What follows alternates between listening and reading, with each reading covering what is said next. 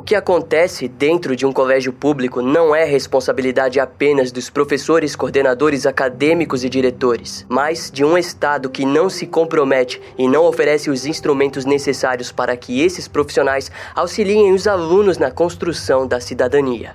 Disse o jornalista Wagner Fernandes sobre um dos piores massacres escolares do Brasil. O massacre de Realengo, como ficou conhecido, foi um evento marcante na história criminal do nosso país, pois trouxe várias discussões à tona. Sendo a maior delas sobre a motivação sombria por detrás dos atos do atirador Wellington Menezes de Oliveira. Para alguns, tudo girava em torno do bullying, mas para outros, o seu ódio estava direcionado diretamente à frustração e ao desprezo por mulheres. No vídeo de hoje, vamos explorar os acontecimentos que levaram a essa tragédia.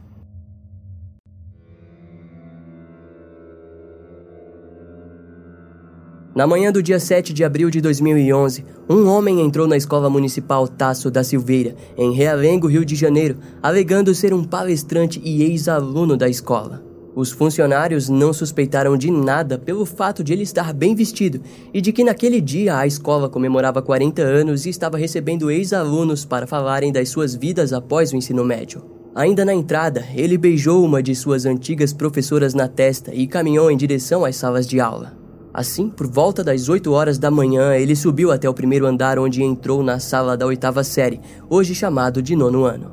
Lá, a professora de português, Leila de Ângelo, estava lecionando quando simplesmente se deparou com o homem entrando na sala sem falar uma única palavra. Antes que ela pudesse questioná-lo, ele lentamente sacou dois revólveres da bolsa que carregava consigo e disparou não apenas tiros, mas também palavras de ódio direcionadas principalmente às alunas mulheres da sala de aula. O atirador chamou as alunas de impuras e disse que mereciam a morte. Os revólveres eram de calibre 38 e possuíam carregadores speedloader, ou seja, ele conseguiria dar vários tiros e carregar sua arma muito rapidamente. Todos os tiros disparados contra as garotas foram a queima-roupa na região da testa. Devido ao manuseio rápido com a arma, ele conseguiu dar cerca de 30 tiros dentro da sala de aula, matando 10 garotas. E também dois meninos foram mortos, mas diferente das garotas, eles foram baleados na perna, braço e peito. Em meio ao pânico, o aluno Alan Mendes acabou jogando uma cadeira no atirador e foi baleado. Mas mesmo ferido e em cima do sangue de uma de suas colegas, ele conseguiu fugir da escola. Por sorte, na rua, Alan acabou se deparando com dois agentes do Departamento de Transportes Rodoviários. Junto a eles haviam alguns policiais militares que imediatamente se dirigiram para a escola. Enquanto isso, o atirador invadiu outra sala e continuou o massacre. O pânico fez com que vários alunos caíssem nas escadas e pisoteassem uns aos outros.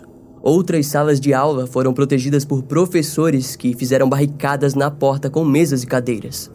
Quando o sargento Márcio Alexandre Alves, de 38 anos, entrou na escola, ele logo se deparou com o atirador e deu uma ordem para que o homem abaixasse a arma. No entanto, o criminoso levantou o revólver na sua direção. O sargento então disparou e atingiu o criminoso na barriga e na perna. Quando o atirador caiu, ele segurou sua arma e apontou para sua cabeça, cometendo suicídio. Os socorristas chegaram na escola pouco tempo depois. A equipe da polícia encontrou uma nota de suicídio do atirador no local, onde ele assinou como Wellington Menezes de Oliveira, de 23 anos, e que dizia: Primeiramente, deverão saber que os impuros não poderão me tocar sem luvas. Somente os castos ou os que perderam suas castidades após o casamento e não se envolveram em adultério poderão me tocar sem luvas. Ou seja, nenhum fornicador ou adúltero poderá ter um contato direto comigo. Nem nada que seja impuro poderá tocar em meu sangue. Nenhum impuro pode ter contato direto com um virgem sem sua permissão. Os que cuidarem do meu sepultamento deverão retirar toda a minha vestimenta, me banhar, me secar e me envolver totalmente despido em um lençol branco que está neste prédio em uma bolsa que deixei na primeira sala do primeiro andar. Após me envolverem neste lençol, poderão me colocar em meu caixão. Se possível, quero ser sepultado ao lado da sepultura onde a minha mãe dorme. Minha mãe se chama Disseia Menezes de Oliveira e está sepultada no cemitério Murundu. Preciso da visita de um fiel seguidor de Deus em minha sepultura pelo menos uma vez. Preciso que ele ore diante da minha sepultura pedindo o perdão de Deus pelo que eu fiz, rogando para que na sua vida Jesus me desperte do sono da morte para a vida eterna. Eu deixei uma casa em Sepetiba, da qual nenhum familiar precisa. Existem instituições pobres, financiadas por pessoas generosas que cuidam de animais abandonados. Eu quero que esse espaço onde eu passei meus últimos meses seja doado a uma dessas instituições. Pois os animais são seres muito desprezados e precisam muito mais de proteção e carinho do que os seres humanos que possuem a vantagem de poder se comunicar e trabalhar para se alimentar. Por isso, os que se apropriarem da minha casa, eu peço por favor que tenham bom senso e cumpram o meu pedido. Cumprindo o meu pedido, automaticamente estarão cumprindo a vontade dos pais que desejavam passar esse imóvel para o meu nome e todos sabem disso. Se não cumprirem meu pedido, automaticamente estarão desrespeitando a vontade dos pais, o que prova que vocês não têm nenhuma consideração pelos nossos pais que já dormem. Eu acredito que todos vocês tenham alguma consideração pelos nossos pais. Provem isso fazendo o que eu pedi. Sabendo da identidade do atirador, as autoridades logo se direcionaram até a residência de Wellington e o seu computador foi confiscado para análise. Várias evidências mostraram que Wellington participava de supostos grupos islâmicos e que praticava os seus rituais. Um dos seus barbeiros foi interrogado e ele disse que Wellington havia dito que não rasparia sua barba, pois o grupo do qual fazia parte acabaria o expulsando. Para quem não sabe, a barba é considerada um símbolo de masculinidade e amadurecimento no islamismo. Mas curiosamente, no dia do massacre, Wellington a havia cortado. Algumas notas encontradas apontavam para uma amizade com homens islâmicos, mas as autoridades consideraram aquilo parte do delírio e de sua obsessão pelos rituais. Mais tarde, a própria comunidade islâmica do Brasil informaria que Wellington não fazia parte do povo. Também foi descoberto que Wellington praticava tiro ao alvo em um estande de tiro e assim um instrutor de tiro foi chamado na delegacia. Em seu computador foram encontrados dois vídeos onde Wellington fazia um discurso ao qual um dos psicólogos forenses considerou deturpado e confuso. A luta pela qual muitos irmãos no passado morreram e eu morrerei não é exclusivamente pelo que é conhecido como bullying. A nossa luta é contra pessoas cruéis, covardes, que se aproveitam da bondade, da inocência, da fraqueza de pessoas incapazes de se defenderem disse Wellington nos vídeos. Posteriormente, mais vídeos foram encontrados e, graças a um programa do FBI, mais arquivos do HD foram recuperados. As evidências iniciais apontaram para o crime como uma possível vingança devido ao bullying que ele sofreu na escola. No dia 14 de abril de 2011, a polícia localizou o homem que havia vendido um dos revólveres e o speed loader para Wellington, o qual pareceu se sentir culpado pelo que havia acontecido. Um dos amigos virtuais de Wellington também foi identificado e interrogado, mas a polícia anunciou que Wellington Menezes de Oliveira havia agido sozinho e que ele havia tido um surto psicótico que o fez cometer o massacre. No dia seguinte, mais um vídeo foi liberado pela polícia, onde é visto claramente que Wellington havia feito aquilo para se vingar das humilhações da sua infância. Entretanto, tudo isso era apenas a ponta do iceberg. Wellington Menezes de Oliveira nasceu no dia 13 de julho de 1987, na cidade de Rio de Janeiro, Brasil. Ele era filho adotivo de Dicéia Menezes de Oliveira, ao lado de outros cinco irmãos. Wellington foi posto para a adoção devido aos problemas mentais que sua mãe biológica possuía. Em sua infância, ele estudou na Escola Municipal Tasso da Silveira até a oitava série, a mesma em que ele cometeria um massacre anos mais tarde.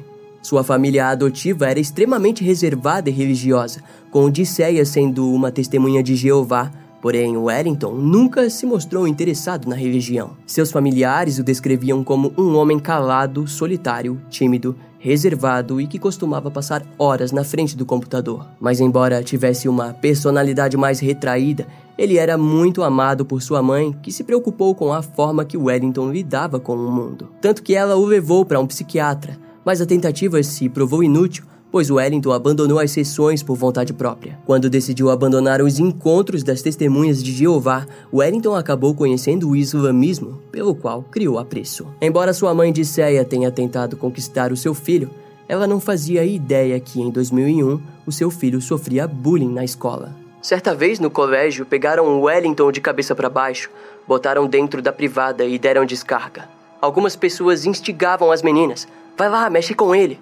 Ou até o incentivo delas mesmo. Vamos brincar com ele? Vamos sacanear? As meninas também passavam a mão nele. Disse um dos seus ex-colegas. Em 2001, enquanto suportava os abusos e bullying, Wellington ficou fascinado pelo ataque terrorista do 11 de setembro.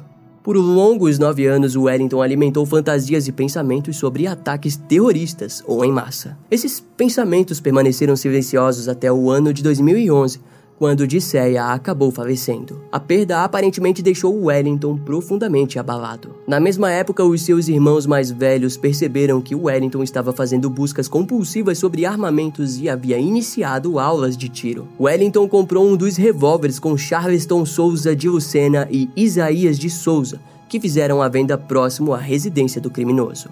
Os homens informaram à polícia que ele disse estar comprando a arma com o intuito de proteção. Assim, um terceiro homem foi identificado como Robson, que foi quem entregou a arma nas mãos de Wellington. Um dos suspeitos, Isaías de Souza, disse se arrepender de ter ajudado com aquilo, afinal, ele possuía um filho que estudava bem próximo à casa do atirador. Embora as investigações tenham levado até os três homens, apenas o tal Robson não foi levado para interrogatório. De acordo com os homens, o tal Robson havia morrido no começo do ano de 2011, mas a polícia não encontrou nenhum vestígio da sua morte. Além de que, embora tenham chegado à origem de uma das armas, a outra acabou se tornando um grande mistério e ninguém sabe de onde ele a conseguiu. Por fim, no dia 7 de abril de 2011, Wellington finalmente pôs a sua fantasia em prática. Ele atirou na cabeça de 10 garotas, Todas elas tinham de 13 a 15 anos. Além delas, dois meninos, Igor Moraes, de 13 anos, e Rafael Pereira da Silva, de 14 anos, também foram assassinados por Wellington. Entre os seus 62 disparos, 13 atingiram Tayane Tavares Monteiro, de 13 anos. A garota chegou a se fingir de morta, mas Wellington retornou e disse: Você não morreu, não? Vai morrer porque é muito bonitinha. Em seguida, ele disparou três vezes a queima-roupa. Os disparos atingiram sua barriga e cintura, perdendo assim os movimentos da sua perna. A notícia do número de vítimas abalou o Rio de Janeiro e o mundo, com vários outros meios de comunicação falando sobre o ocorrido, como foi no caso da CNN e do jornal The New York Times. Todos desejavam entender a motivação por detrás do criminoso. Inicialmente, as pessoas o chamaram de psicopata, mas a verdade era que Wellington possuía distúrbios mentais que se relacionavam com as fantasias e delírios. Nós já falamos sobre esse tipo de criminoso em nosso ranking de criminosos desorganizados. Na época, o perfil do Orkut de Wellington foi investigado. Lá, os jornais informaram que ele apresentava um certo nível de fanatismo que foi ligado ao islamismo por seus familiares. Muito se falou sobre o bullying como o estressor principal Porém, é notável pensarmos que Wellington já não estava mais na escola na época do massacre. De qualquer forma, um dos seus antigos colegas disse que Wellington era conhecido na escola como Al-Qaeda, em referência ao seu vício por ataques terroristas e ao grupo islâmico de mesmo nome. No entanto, outro aspecto chamou a atenção no caso do massacre de Realengo. Os detalhes de como Wellington cometeu os assassinatos nos mostram um perfil de um homem misógino, afinal ficou evidente que as garotas foram as vítimas principais. Vários especialistas analisaram o cenário criado por Wellington. Todos deduzem que há muitas direções a se seguir. Especialistas dizem que as cartas de Wellington não mostravam um verdadeiro teor religioso. A Federação das Associações Muçulmanas do Brasil divulgou que Wellington não estava ligado à comunidade, Assim, ele não representava de nenhuma forma as ideias do povo, mas concordou que as suas exigências estavam de acordo com os rituais islâmicos.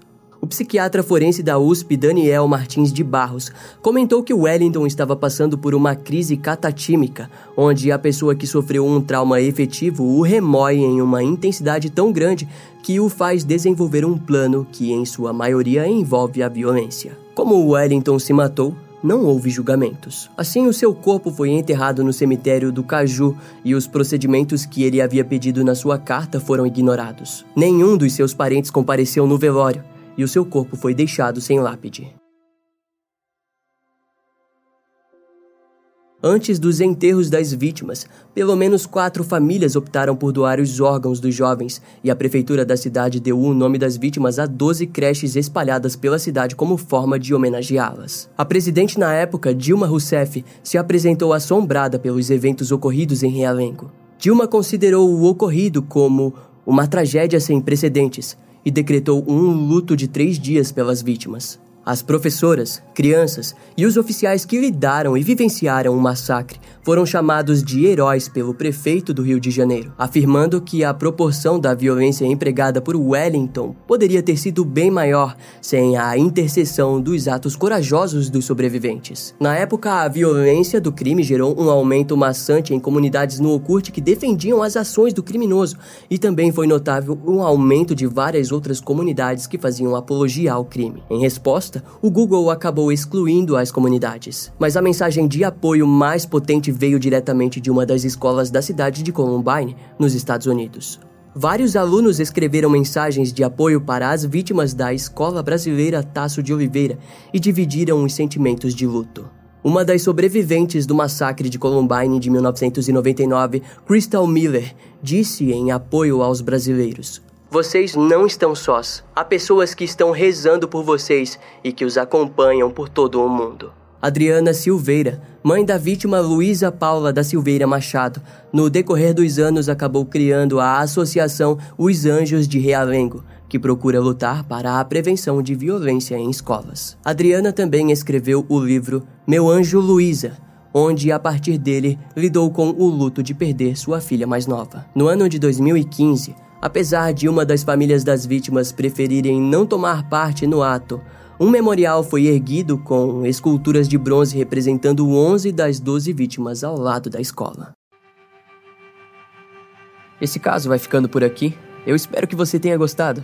Não esquece de me seguir nas outras redes sociais. Meu Instagram é brian.m, com dois M's, E-M-M-E. E não deixe de conhecer o meu canal no YouTube com os episódios mais recentes que irão demorar um pouco mais para vir aqui pro podcast. Eu vou ficando por aqui, até a próxima e tchau.